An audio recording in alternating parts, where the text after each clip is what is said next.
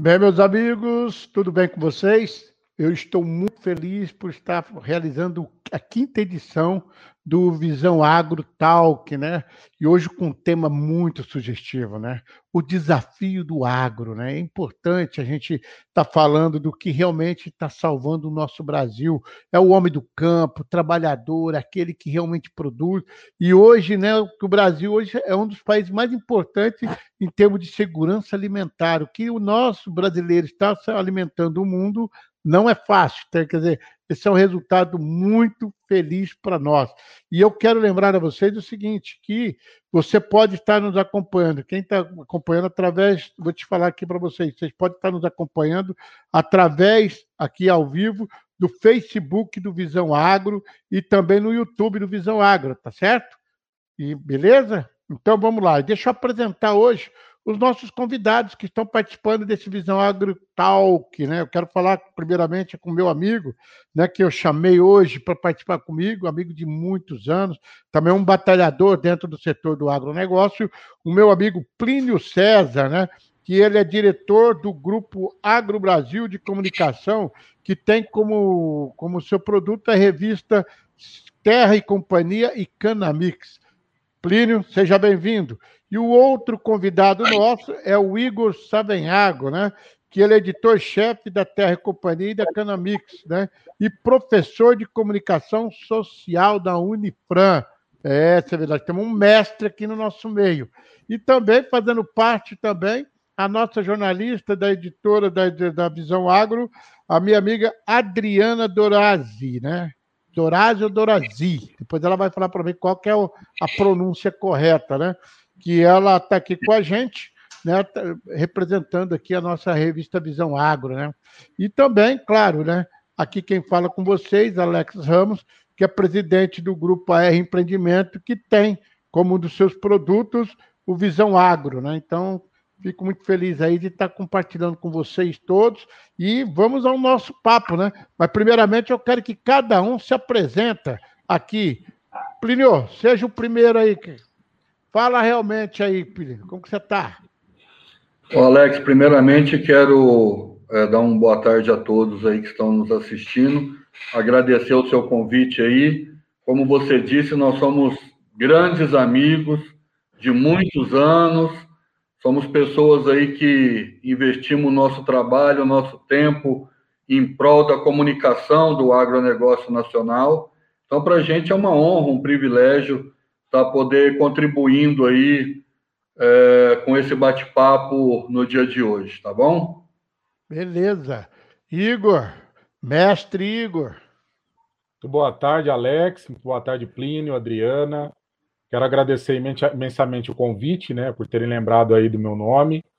Dizer que eu acompanho já o setor é, da agropecuária nacional já, já faz um tempinho. Eu comecei a minha carreira no jornalismo nesse setor, né, é, como produtor e editor do programa Caminhos da Roça na IPTV.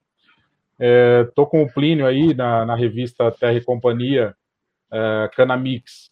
Já é, trabalhei um, um, tempo com ele, depois é, fui tocar outros projetos, voltei a trabalhar com o Plínio já mais de quatro anos nessa segunda temporada. Né? E é sempre desafiador discutir aqui o agronegócio, né? É, a cadeia da produção de alimentos no país, as relações internacionais, porque vem aí é, muitos desafios pela frente, né?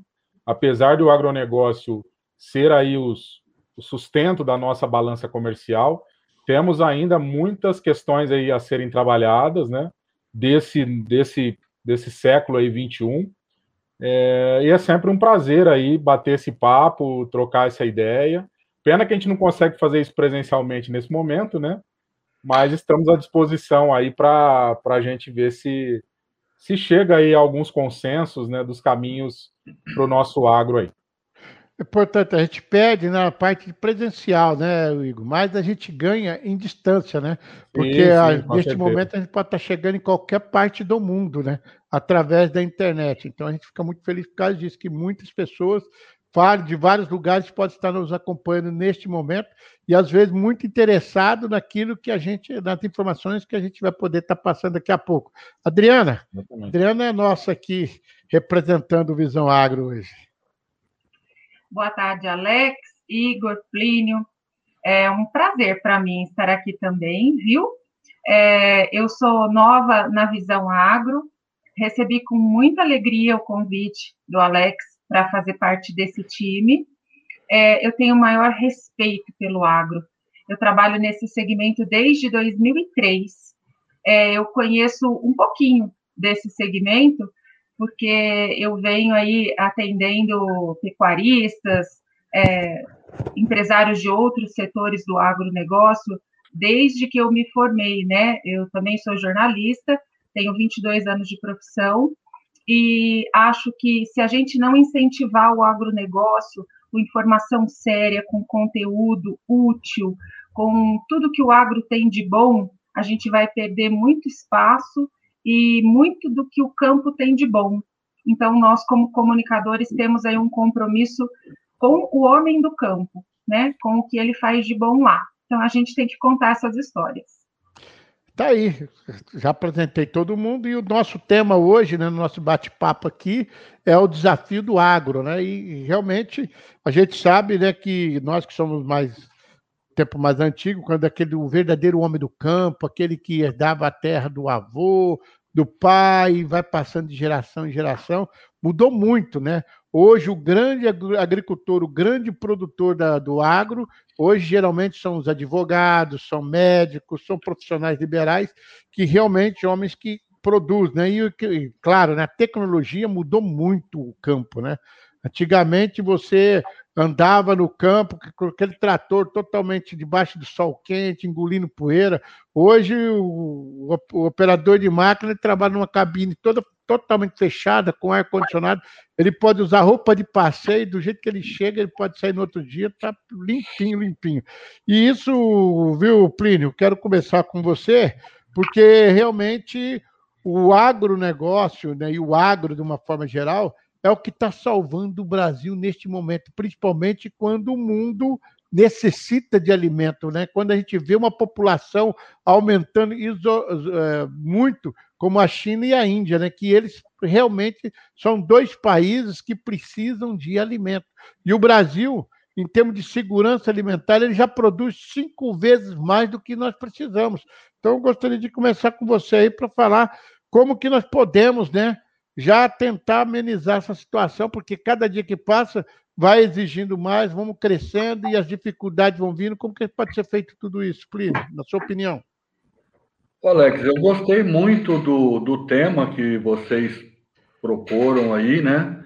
Na verdade, eu gostaria de acrescentar alguma coisa nesse tema, os desafios do agro e da humanidade, né? Porque, com toda certeza, hoje o agronegócio, ele se, se tornou um dos principais pilares não só da economia do nosso país, mas também da, da segurança de todos, né? Nós sabemos hoje que o Brasil, para você ter uma ideia, um terço de tudo que é produzido dentro do Brasil é, é produzido pelo agronegócio. Por isso que nós nos tornamos aí o, os maiores exportadores do mundo nesse segmento, né? E muitas vezes quando a gente fala sobre agronegócio, Alex, é uma coisa muito interessante, porque muitas vezes quando a gente está vivendo somente o nosso segmento aqui, é, eu converso com, com muitos outros empresários de, de outros segmentos, eles têm uma noção, muitas vezes, que o agronegócio é a zona rural, é o local onde o cara planta, colhe, cria o gado, a galinha, mas por trás desse agronegócio do campo, existem milhares de empresas, né, que produzem que tecnologia. na região urbana, né? Máquina, implemento, insumo. E aí a gente falar do agronegócio, sair do campo, até chegar na mesa das pessoas e lá do outro lado do mundo, né?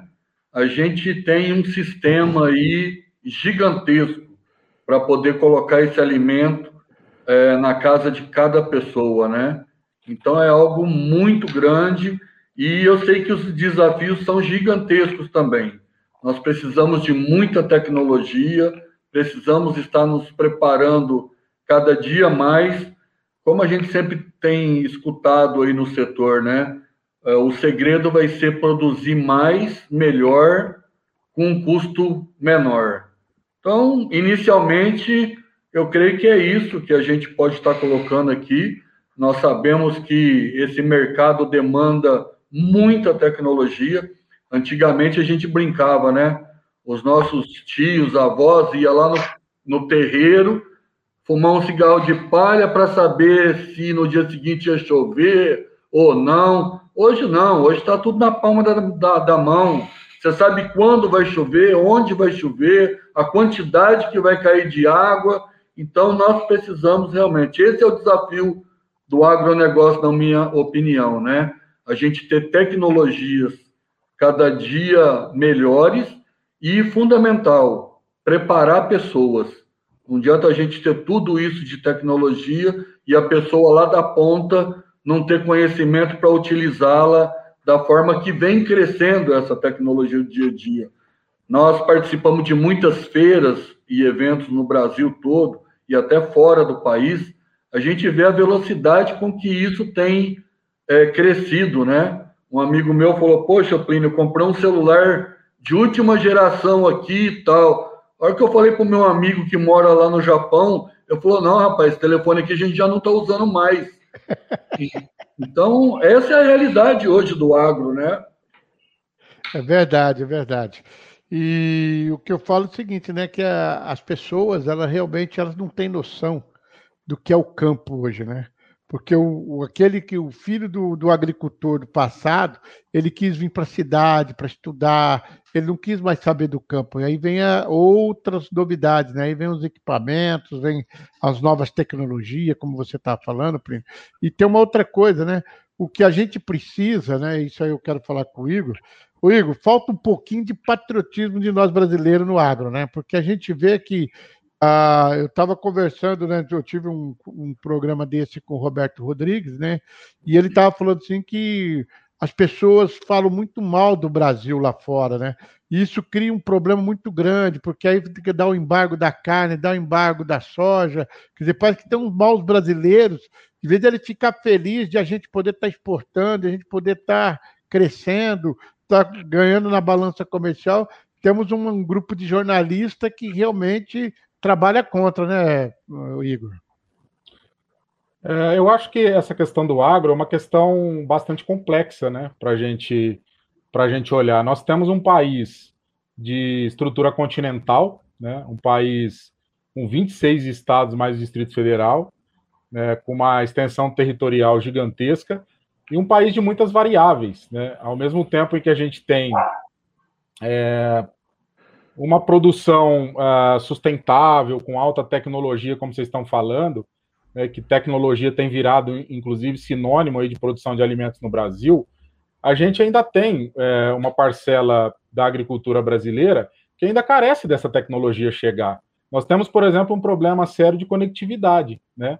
Para que essas tecnologias via internet possam ser utilizadas no campo, é, nos rincões do país, onde nós temos muitos pequenos produtores, produtores de subsistência, essa tecnologia que chega ao, ao, aos grandes produtores e aos médios produtores, o pequeno e aquele produtor de subsistência ainda não tem condições. Então, nós temos um desafio interno aqui né, é, no país, que é, é, primeiramente, fazer essa tecnologia efetivamente chegar ao pequeno produtor, aquele que tem uma área pequena, aquele que produz hortifruti, aquele que produz é, milho ali em pequenas áreas, aquele que produz outros produtos ali da agricultura familiar, né? É, conseguir essa conectividade, conseguir o acesso efetivo à tecnologia. Então, isso passa, a meu ver, por políticas públicas, né? por acesso ao crédito, políticas públicas de acesso ao crédito. Porque hoje a gente tem é, um crédito é, excelente no Brasil para aquisição de novas tecnologias, mas nem sempre o pequeno produtor, aquele produtor pequenininho, consegue dar as garantias necessárias para ter acesso a esse crédito. Então, eu acho que é um, grande desafio, primeiro, interno aqui, que é, é, expandir essa tecnologia que está disponível e que a gente dá lição né, de, de aplicação de tecnologia no campo efetivamente para os quatro cantos do país, porque nós temos uma realidade é, no centro-sul do país, essa, essa região mais pujante, mais desenvolvida economicamente, mas em outros estados brasileiros, estados do norte, estados do nordeste, a gente não, não tem essa pujança tão grande. Eu acho que é um desafio expandir isso.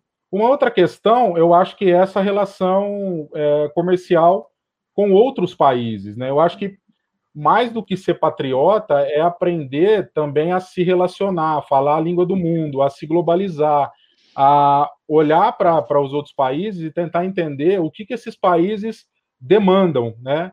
Qual, qual, é o comportamento dessas populações, né? Que tipo de alimentos esse pessoal quer consumir, né? Como é que esse pessoal está vendo essa questão da sustentabilidade ambiental?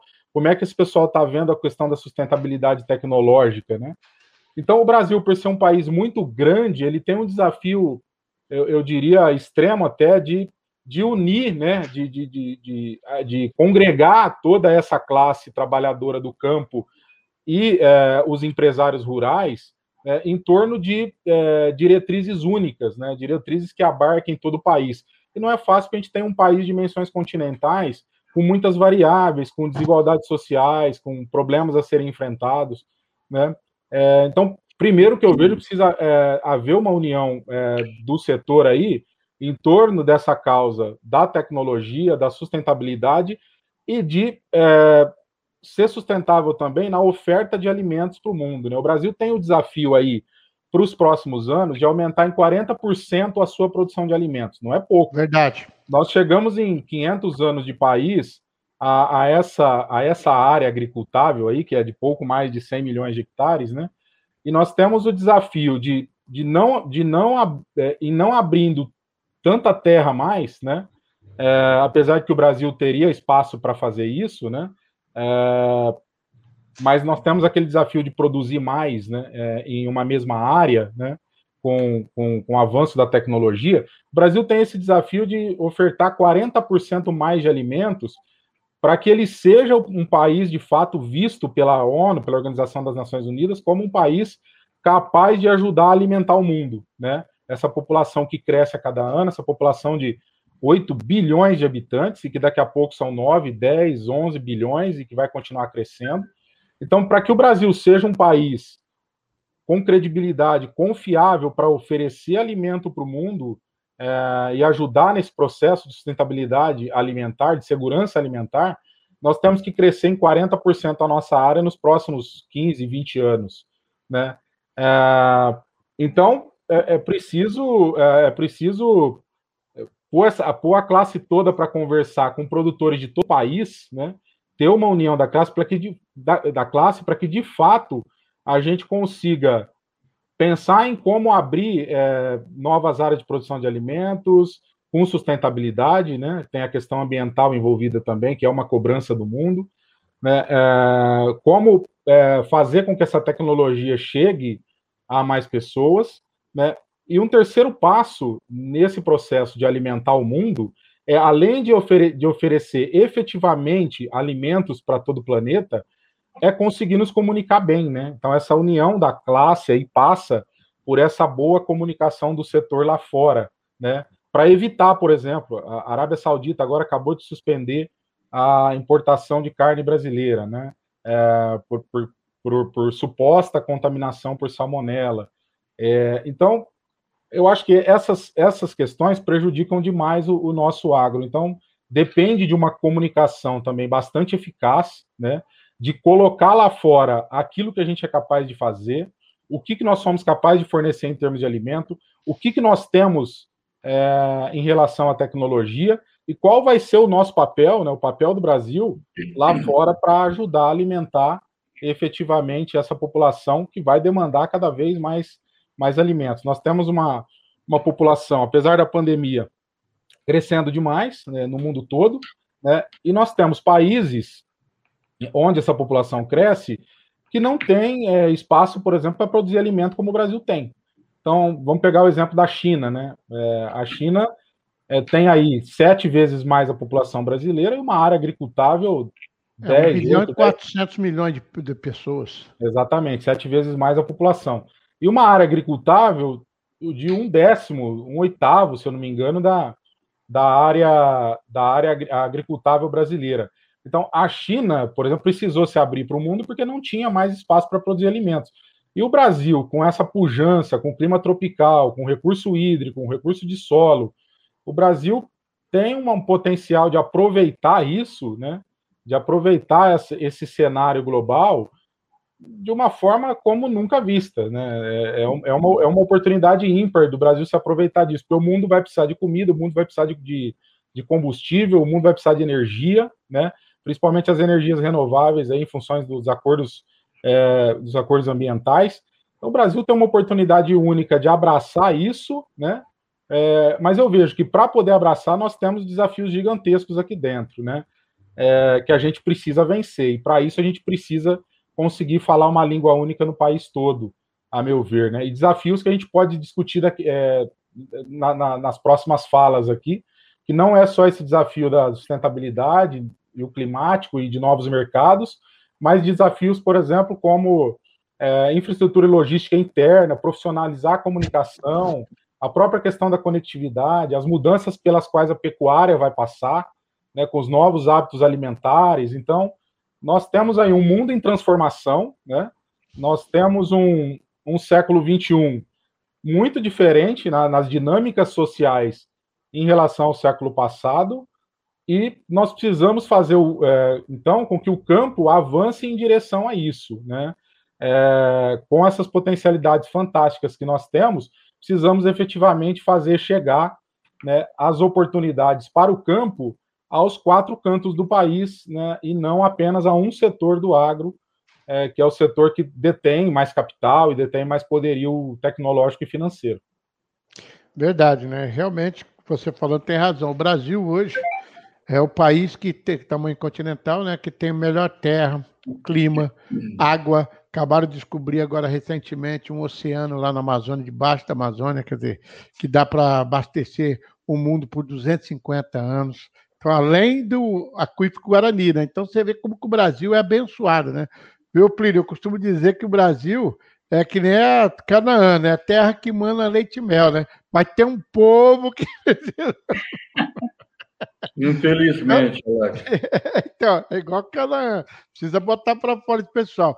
Então, Adriana, você está chegando agora dentro do, no, aqui do, nosso, do nosso grupo aí, né? Como você está estreando aqui na Visão Agro, como que você vê tudo isso daí, principalmente a, a, a fala do, do, do Igor, né, falando realmente da produtividade, né, da, da grandeza do Brasil, né, que a terra é uma terra boa, uma terra que tem água, que tem tudo, o povo é trabalhador, né, Inclusive, o, o, ministro Roberto Rodrigues diz o seguinte: que o pessoal da Europa, quando veio para cá, fica surpreso com a nossa agricultura, né?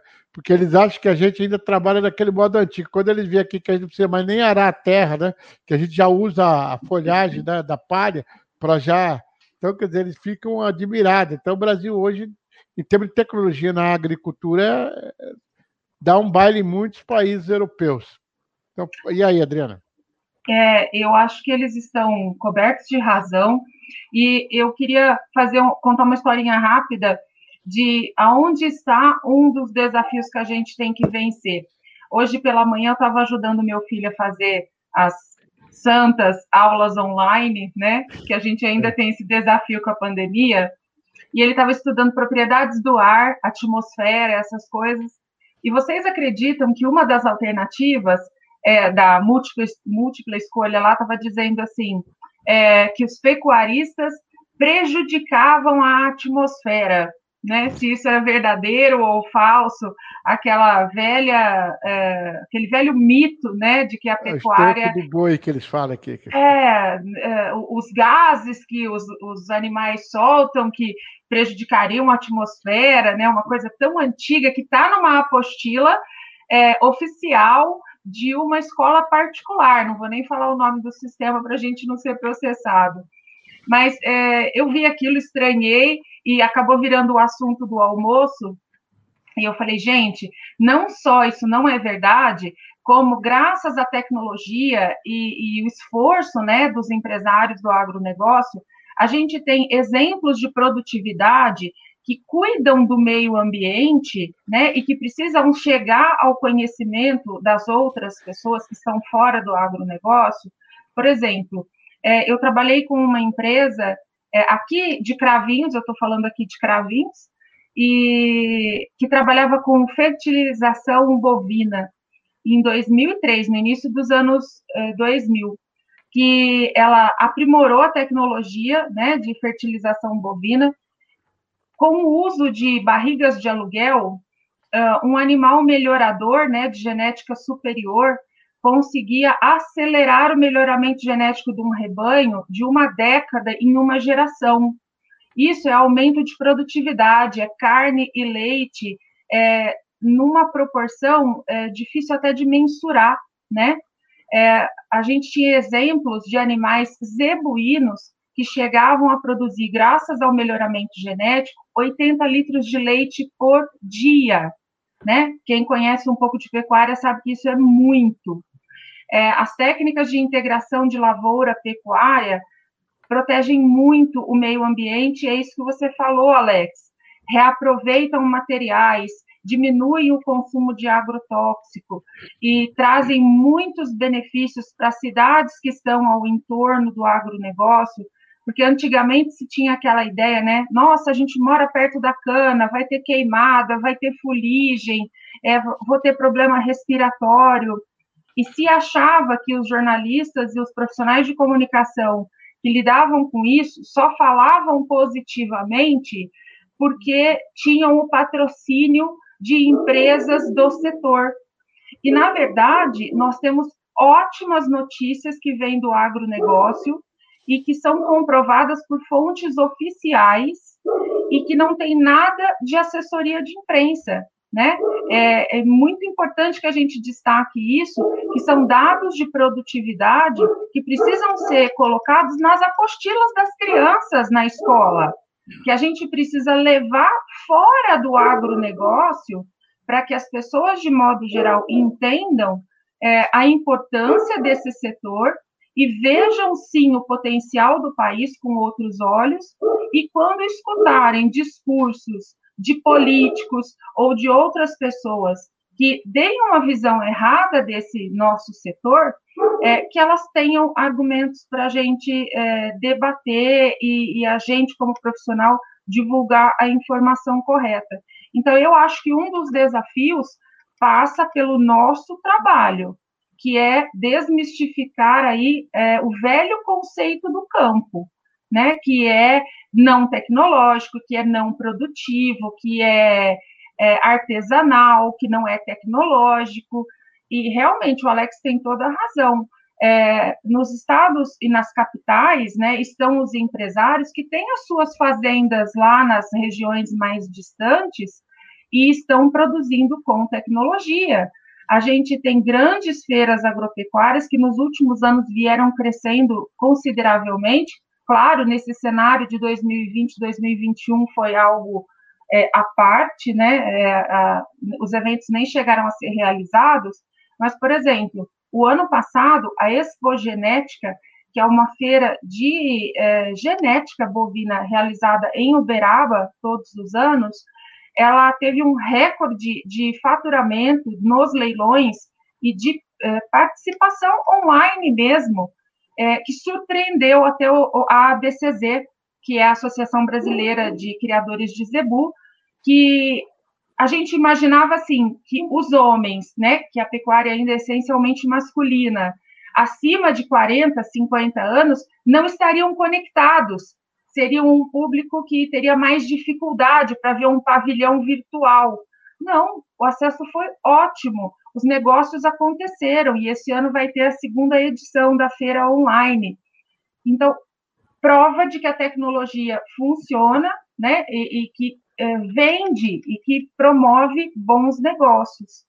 Então, a gente, é, como profissional de comunicação, eu acho que a gente está aqui fazendo um, um, um trabalho importante. Eu, eu, me orgulho de fazer parte do agronegócio por tudo que ele representa pelo nosso país. É verdade, né? Inclusive, né, Adriana, a gente fez um talk né, há, uns dias, umas semanas atrás aí, falando sobre a comunicação do agro, viu, Plínio? Porque uma das coisas que o Evaristo, Evaristo de Miranda, que é diretor da Embrapa, e ele falou numa palestra dele que o maior problema do agro é não saber se comunicar. Porque, na verdade, a gente trabalha, a gente produz, a gente mostra, faz tudo, só que a hora que chega para passar lá fora, nós deixamos os outros falar de nós e nós não falamos de nós. Então, as pessoas rotulam a gente, né? como meio ambiente, só que você estava falando aí que o, o pessoal coloca que é o pecuarista é o que prejudica, só que o Brasil é 3% só do, do, do, de gás carbônico que ele injeta, né? Quer dizer, enquanto os outros países vão mais de 10, 20, 30%, o, o Ricardo Salles disse o seguinte, falou assim, ó, nós não temos que pagar essa conta não, porque nós já fazemos nosso dever de casa, né? a gente já, já, já protege muito o nosso meio ambiente.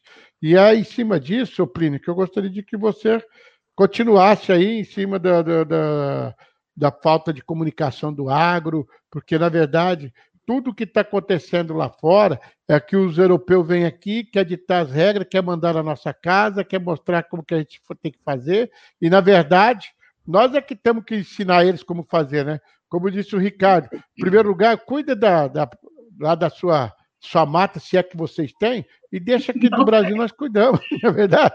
Agora os caras querem mandar na casa da gente, né, Plínio? É isso aí, Alex. O que, eu, o que eu costumo sempre dizer, nós temos empresas extraordinárias aqui no Brasil, Muito, tecnologias excelente. de ponta, que faz inveja a qualquer estrangeiro. É, somos competitivos no que fazemos, mas estamos nos comunicando mal. Eu quero te dar um exemplo aqui. O ano passado, eu fiquei sabendo de uma tecnologia nossa, brasileira, é, sobre irrigação com luz de LED. Olha só. Eu fiquei impressionado com o que nós conseguimos desenvolver aqui. Né? É uma empresa nacional que tem alcançado é, números muito expressivos na soja, no milho, no amendoim, no algodão. Ou seja, quantas pessoas sabem disso hoje? Já fazem um ano e meio que a tecnologia está à disposição. Então, o que, que nós precisamos fazer? Como é que nós vamos conseguir é, continuar competitivo né, no agronegócio? Primeiro, temos que investir ainda em infraestrutura. Nosso país peca muito Hoje você vai viajar, eu tenho viajado muito para Goiás, para o Paraná, você vê, é um caos. A estrada, o que se perde no transporte. Ah, agora nós estamos sabendo que por conta dessa nova safra desse ano de grãos, a grande preocupação é que nós já não temos mais silo, não temos armazém para estocar o que vai ser produzido agora. Nós temos condição de escoar essa produção toda por linha férrea? Temos. Por que não fazemos? Nós temos aí o transporte é, naval. Hidrovia. Hidrovias. Por que não fazemos? Então, cá entre nós, para a gente desabafar um pouquinho, o Alex, a gente, toda vez que fala sobre política, a primeira coisa que vem é corrupção, é tomar lá da cá. Se você não me pagar, eu não libero isso, não aprovo. Eu, particularmente, eu estou contente com o governo do, do presidente Bolsonaro. Ele teve um azar muito grande dessa pandemia ter aparecido exatamente no mandato dele. Isso joga por terra todo um planejamento. Você tem que cuidar da população para evitar as mortes, é claro, evidente, sem ter que de, é, abrir mão da economia. Com tudo isso que nós passamos, foi, foram feitas grandes obras, grandes avanços. O que nós precisamos é de que o governo possa disponibilizar recurso financeiro para que a nossa área de pesquisa possa desenvolver cada dia mais tecnologia. Porque só assim nós vamos reduzir custo. Só assim nós vamos ser competitivos. Então, nós temos tudo. Hoje, se você for ver, o agronegócio emprega cerca de 35% da, da mão de obra no país. Nós somos hoje 22% do PIB nacional. Nós somos um país agrícola. Se a gente não investir nisso aqui, o mundo vai morrer de fome. Isso é uma realidade. Então, nós temos que comunicar. Eu, eu conheço muitas pessoas que têm tecnologias extraordinárias, mas não está chegando lá na ponta. O agricultor não conhece. An anos atrás, nós tínhamos o privilégio de poder estar reunido numa AgriShow, numa Fena Sucro, numa Cotrijal, numa Expo Inter. Hoje parou, acabou. Nós temos que utilizar os meios de comunicação digitais, que é o que nós estamos fazendo aqui hoje, e divulgar tudo aquilo que nós temos de bom para aumentar a produtividade e diminuir os custos. Nós temos ferramentas na agricultura de precisão fantástica, que fala exatamente para você onde está faltando fertilizante, onde está faltando água, onde é melhor plantar o milho, a soja, ou seja, isso está à disposição. Nós precisamos aprender a trabalhar cada dia mais com essas tecnologias que nós temos. O Brasil é um país extraordinário. Eu participo de feiras de agronegócio nos Estados Unidos, em Portugal. Eu canso de chegar lá e falar: nós somos o país número um no que se diz a agronegócio. Se vocês quiserem aprender, tem que ir para o Brasil. Não tem nenhuma vergonha de falar isso. Eu sou um defensor do nosso agronegócio com unhas e dentes. Temos que trabalhar. Nós somos o melhor do mundo. Agora Verdade. nós temos que divulgar. Verdade. Só para você ter uma ideia, né, Plínio, agora falando do Nordeste, falando do governo federal, você vê como que ele levou água para o Nordeste, pois Ceará é. já está produzindo trigo, cara. Pois já é. Tá produzindo trigo, já está mudando o cenário do Nordeste. Quer dizer, o, porque tem os governos anteriores que eles gostam que o povo vive na miséria, que o, o povo vive dependente do Estado. Né? Cria o Bolsa Família, que nem Exato. agora, né? O, o Bolsonaro só pôde dar o auxiliar emergencial para manter todo esse povo aí e também ajudar a, a manter as compras das vacinas, sabe por quê? Com dinheiro que era roubado. Porque, por que, que nós não estamos tendo falta de dinheiro? Porque realmente este governo não está roubando. Hoje as estatais estão dando lucro, coisa tá que nunca lucro. aconteceu. Imagina que não tá bom, mas mesmo, mesmo assim, você viu que como o pessoal fica criticando a esquerda, eu falo assim que a esquerda, né, eles fazem o trabalho deles corretamente, eles fazem o papel deles. Agora, nós que defendemos, que somos trabalhadores, somos família, somos honestos, que temos que ter também, nos defender também, ir para cima, né? Colocar nossas posições. Muita gente fica quietinho e, os, e a esquerda vai é como eu vi ontem, né? O Renan Calheiro querendo prender. Olha quem, né? Como se diz assim, né? É, é a linguiça engolindo cachorro, cara. Alex, eu não sou defensor, eu não tenho político de estimação. Nem eu. Porque eles, eles têm que cumprir um cargo, porque quer queira, quer não, eles têm 200 milhões de patrão. Ué. Mas eles não obedecem nenhum. Pois é. Aí o que acontece? Tem as particularidades do Bolsonaro. É um cara grosso, fala muitas vezes uma bobagem, não usa máscara, e isso e aquilo. Os filhos dele atrapalha mais do que ajuda. Mas uma coisa, irmão, nós temos que tirar o chapéu. O cara está brigando contra um sistema corrupto de 30 anos. Ele não está pagando propina para poder governar. Isso, para mim, é suficiente. Se a população entender que isso é um caminho correto, eu, eu, eu não quero que o negócio seja bom para mim, eu quero que o negócio seja bom para o país. Aí eu vou ter que dar meus pulos para poder colocar a comida dentro da minha casa. Agora, você corrupção pode... não dá mais, né, irmão? Você pode você, lá nos, você vai lá nos Estados Unidos, se você falar mal do, do, do, dos Estados Unidos, os próprios americanos eles não aceitam. Agora aqui todo mundo vem, aqui todo mundo vem aqui fala mal do Brasil e nós ainda ajuda a falar mal do Brasil. Esse país ah, é isso, esse país é aquilo. Fala, Adriana. Você Ô, quer Igor, um pode entrar, viu, Igor? Maravilha. Aí eu pulei. Adriana falar que eu já entro. Não, não, não. não. Mas eu é pulei. assim mesmo. É, mas é assim mesmo. Pode. Vamos interagir. Pulei a fila? Não, não. Manda, pode falar, Adriana. Manda bala aí, Adriana.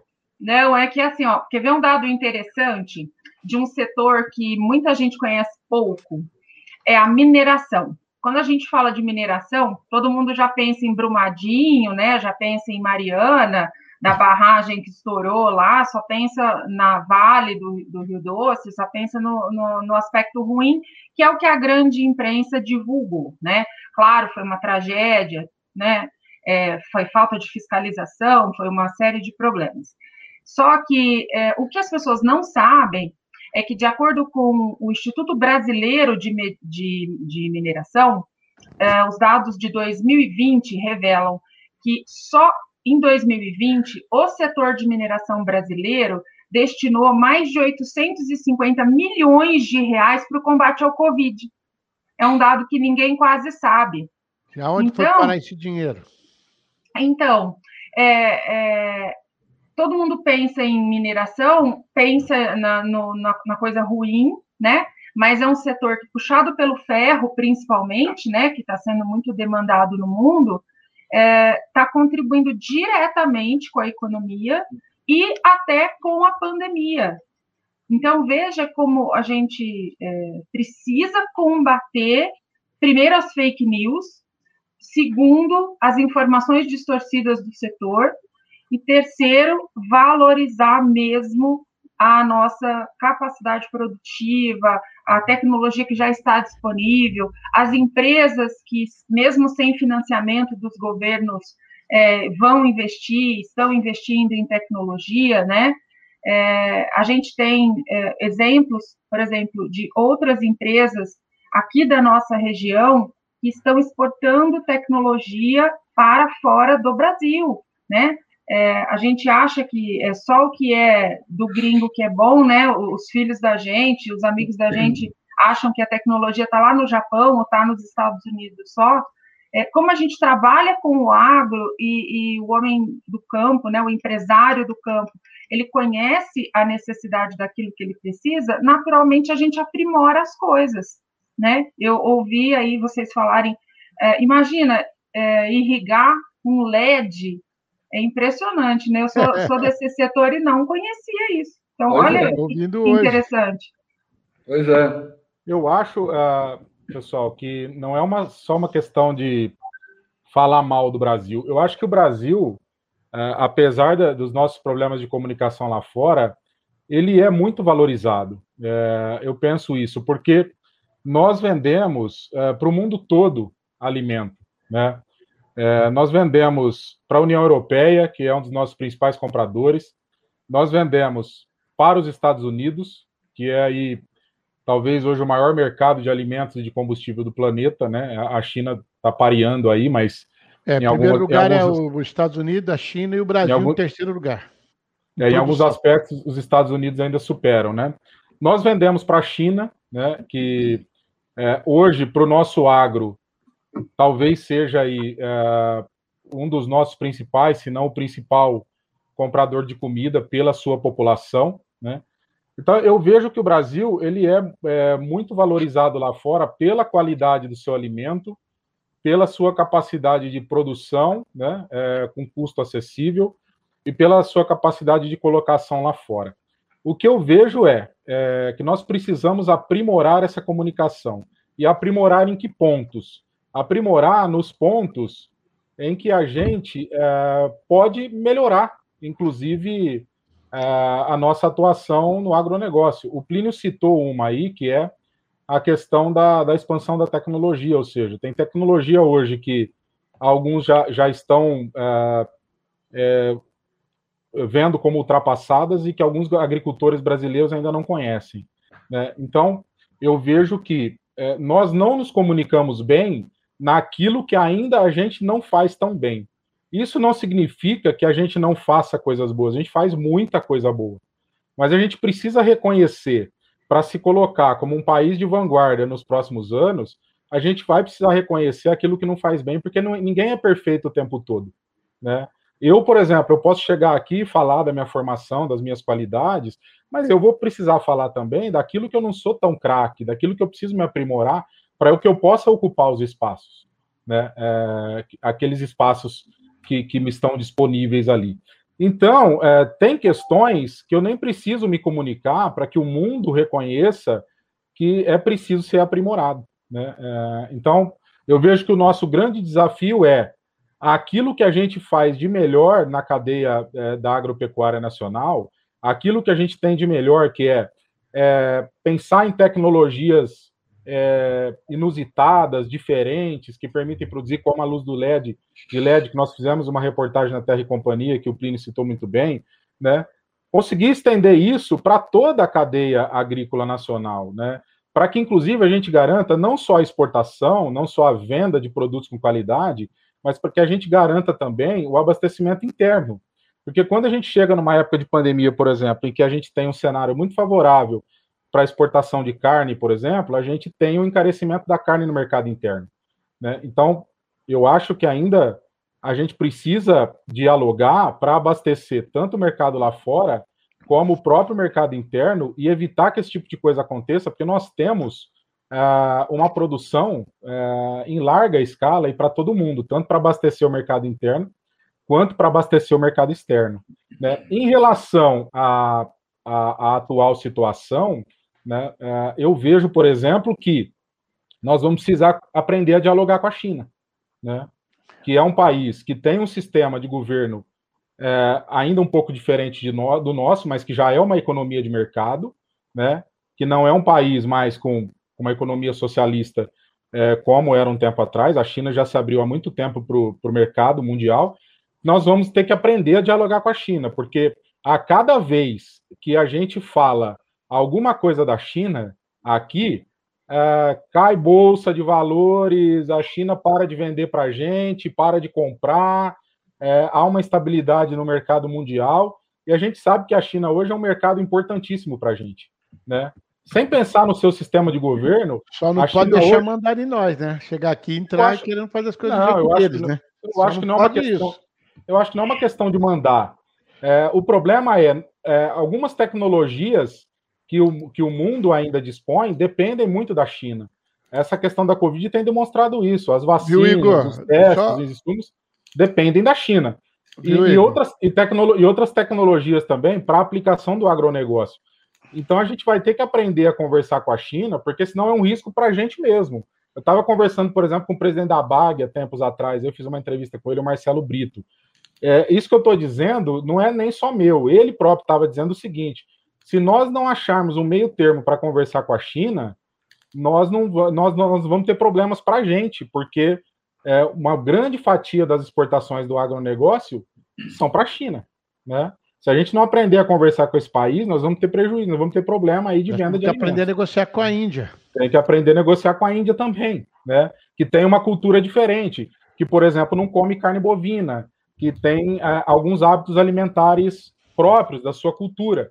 Né? Nós vamos aprender que tipo de alimento que a Índia é, que a Índia aceita, que a Índia é, consome, para que a gente possa preparar o mercado brasileiro também para oferecer para a Índia. E não só para esses dois mercados, nós vamos precisar abrir novos mercados, para que não fiquemos tão dependentes de alguns mercados apenas, apenas Exatamente. dos Estados Unidos, apenas da União Europeia, apenas da China. Nós vamos precisar abrir novos mercados em países, por exemplo, que nós antes não entrávamos, né? E, e que a gente comece a entrar também com os nossos produtos.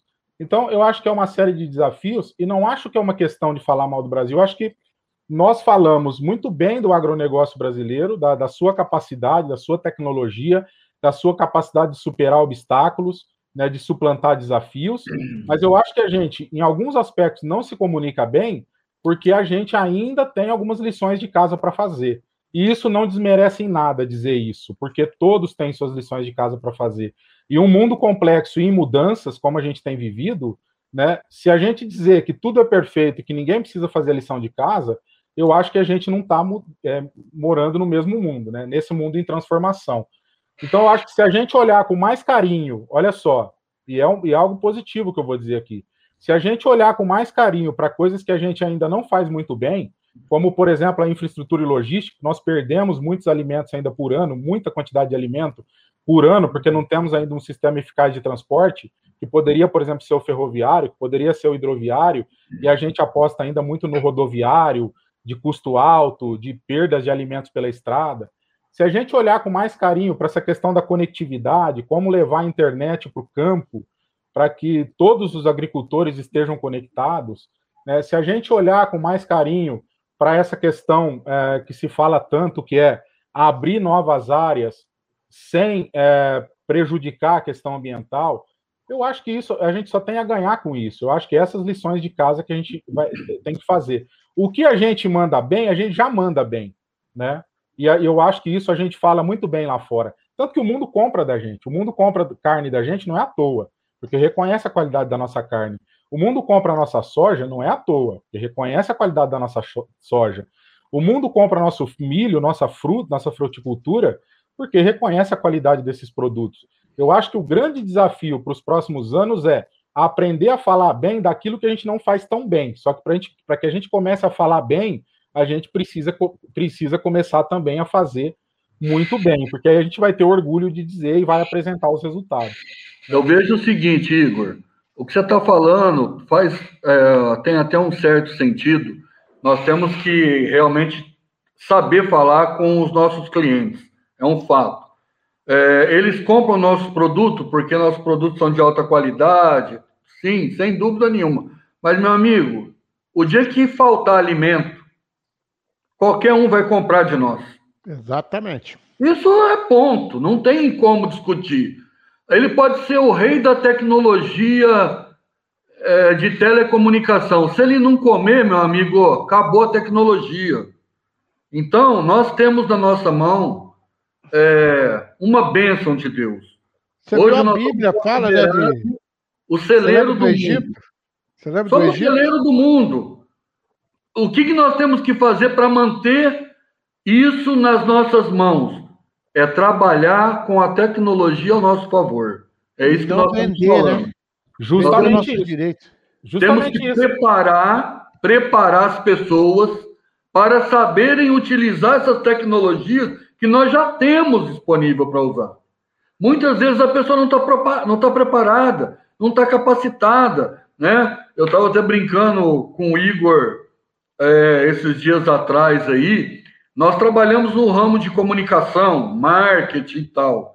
Muitas vezes você vai falar para uma empresa que ele precisa fazer um trabalho profissional na área de comunicação, de visualização, de marketing, de, de informação. Ah, não, eu tenho um sobrinho meu aqui que. É. Cara, é gambiarra. É por aí, é por aí, é por aí. É gambiarra, para com gambiarra. Quando você está com problema de saúde, meu amigo, não adianta você ficar correndo atrás de curandeiro, vai no médico.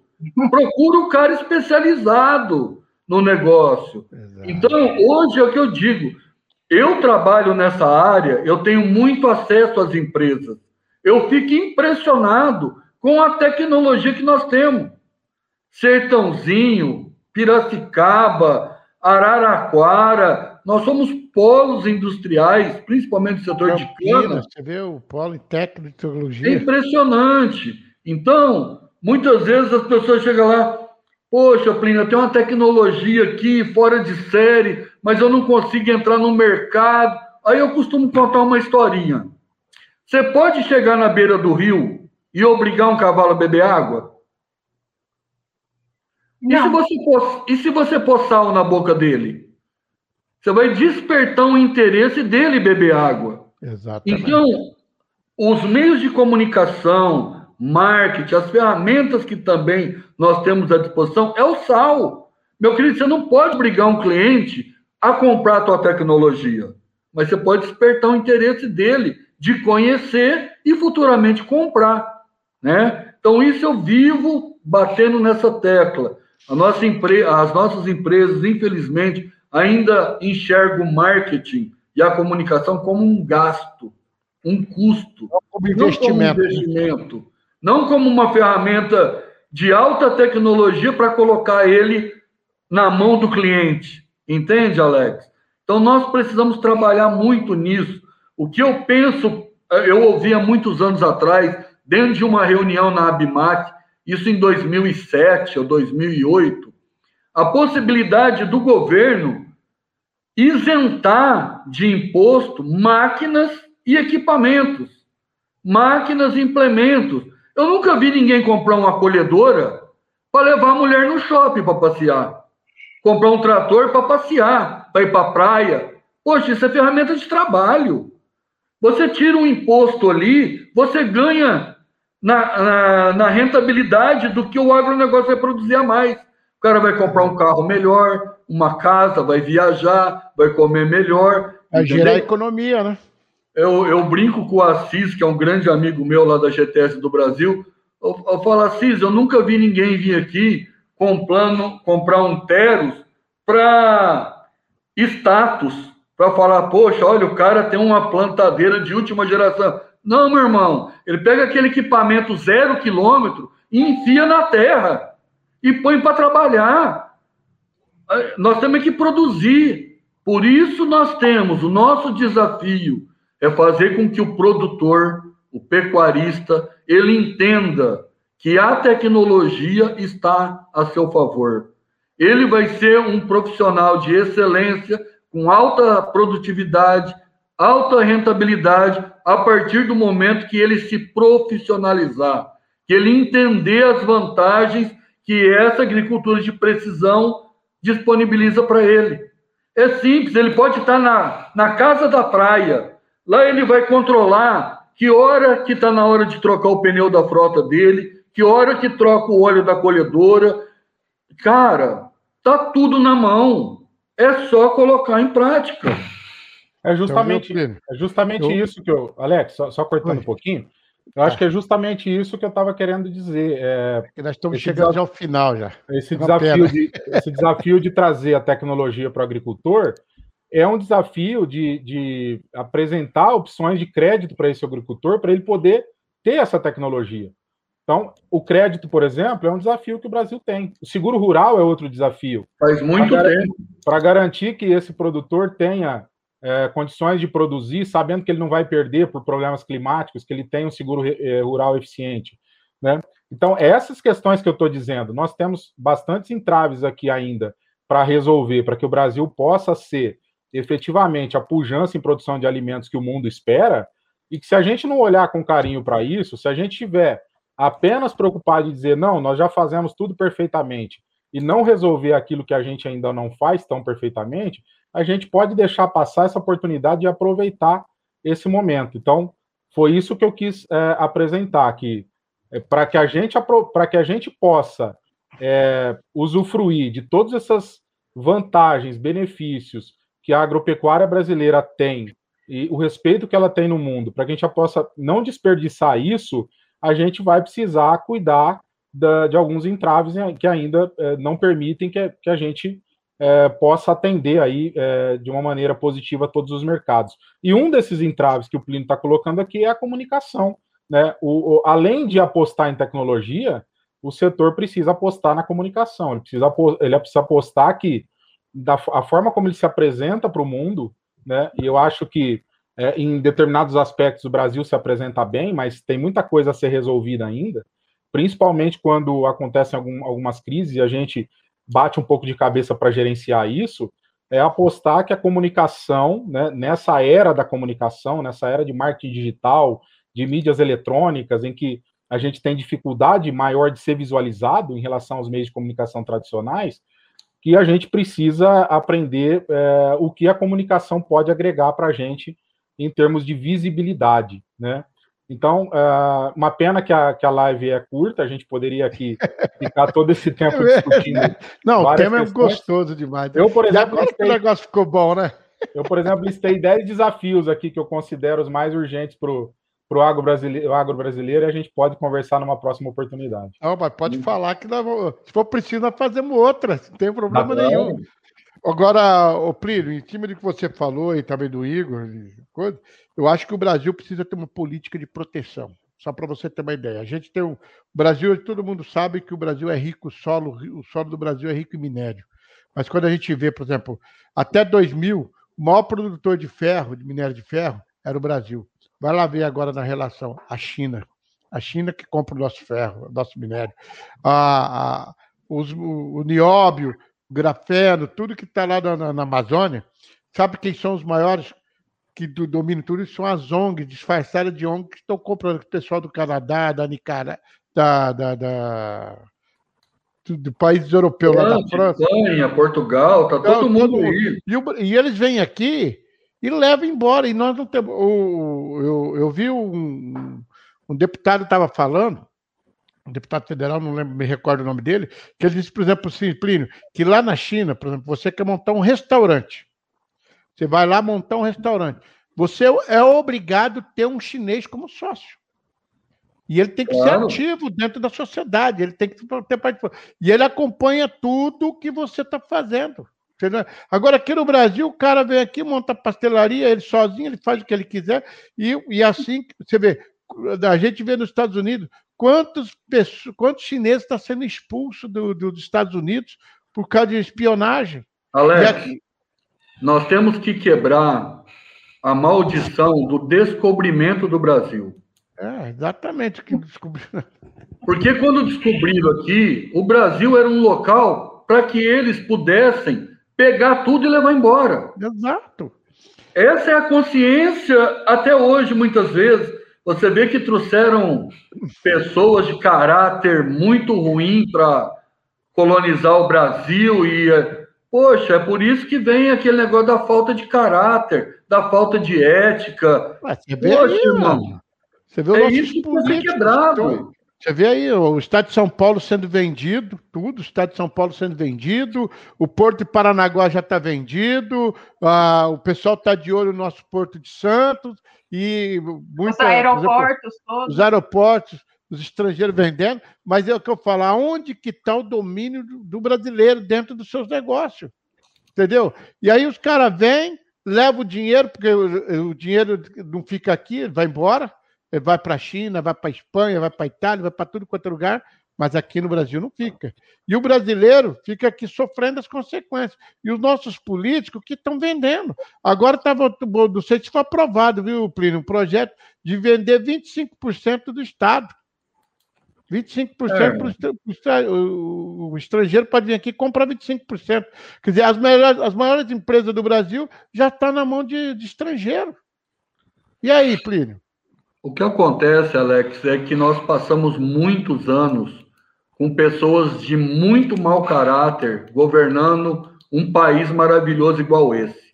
E dá até medo. Uma quadrilha, gente... uma quadrilha organizada. Não, os caras se prepararam para chegar ao poder, né? Não chegaram. Quadrilha organizada, saqueando a nação. De forma, de forma errada, mas eles se prepararam para chegar. E o que nós pedimos a Deus é que Ele abençoe que entrem homens e mulheres de caráter para a gente reverter isso. Nós temos maior, o melhor país do mundo. Nós só não somos, mas temos, por conta da política nossa. Corrupção, propina, isso precisa acabar. É, você viu, a primeira oportunidade que eles tiveram, os caras se corromperam. Quando foi quando o governo federal mandou dinheiro para poder cuidar da, da pandemia. E resultado, o que aconteceu? Hoje, de vez de estar investigando os governadores e prefeitos para saber aonde foi o dinheiro, estão querendo descobrir onde que o governo federal errou, sendo que o único papel dele foi dar dinheiro. Entendeu? É, e assim acontece no agronegócio, assim acontece na indústria, acontece em vários, vários setores.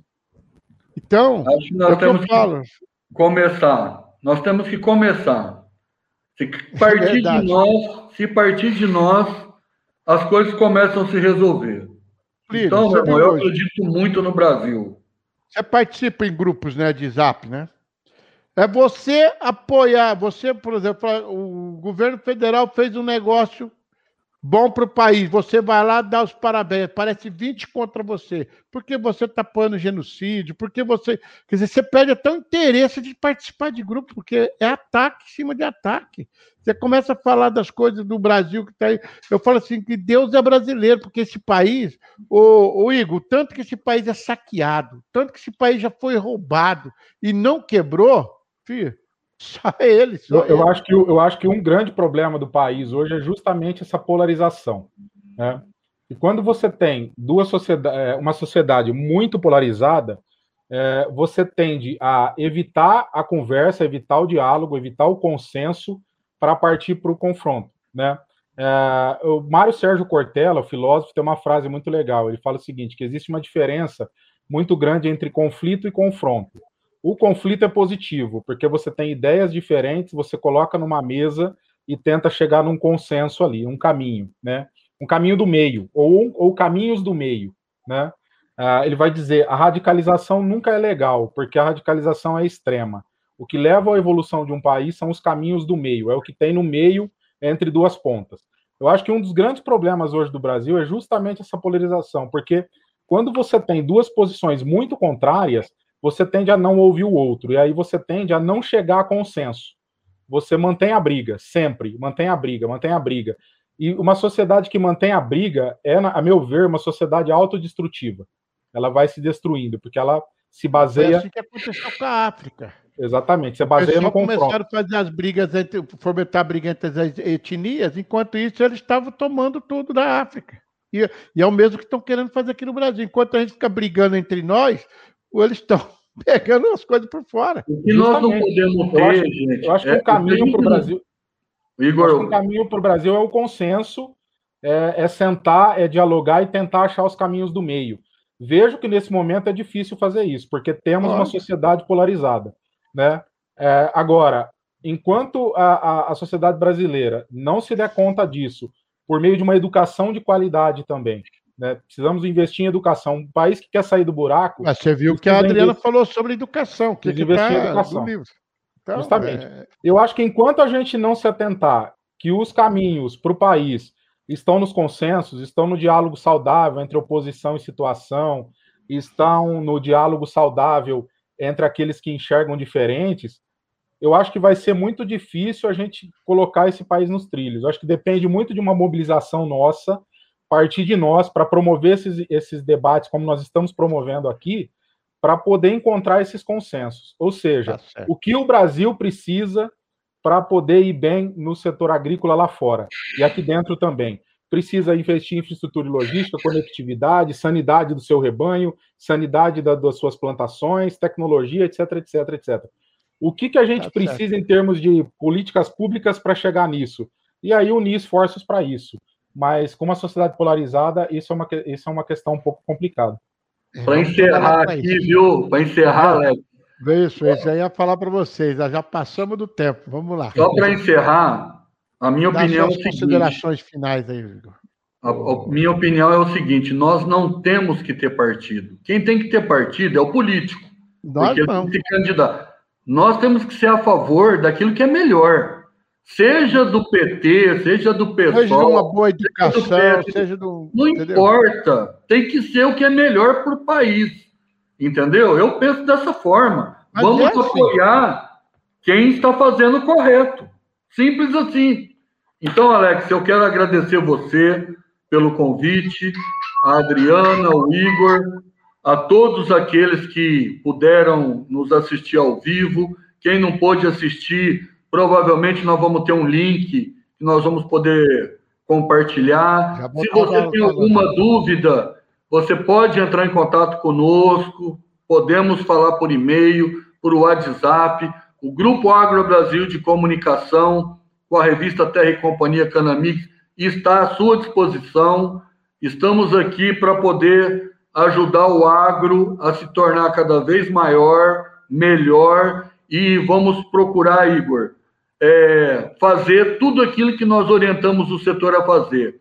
Temos que nos profissionalizar cada dia mais e buscar tecnologias para que a nossa comunicação seja ainda mais eficiente e mais eficaz a cada dia. Meu muito obrigado. Igor. É, eu acho que é, é, um desafio aí a, a questão da profissionalização, é, principalmente da comunicação do setor, né? Não achar que a gente faz comunicação como, é, como abastece as nossas páginas nas redes sociais, né? É, eu acho que a gente vai comunicar bem quando a gente se aproximar de profissionais que entendam de comunicação, né, que tenham uma formação em comunicação, assim como o Plínio falou, quando a gente precisa de cuidar da nossa saúde, a gente procura um médico, quando a gente precisa cuidar da nossa nosso aparelho bucal, a gente procura um dentista, que quando a gente precisa cuidar da nossa comunicação, e ela é importantíssima para posicionar né, uh, o país lá fora e aprimorar esses pontos aí é, que eu mencionei há pouco. Então, que a gente possa se aproximar de profissionais da comunicação nesse momento em que a era da comunicação pede que a gente se comunique com qualidade.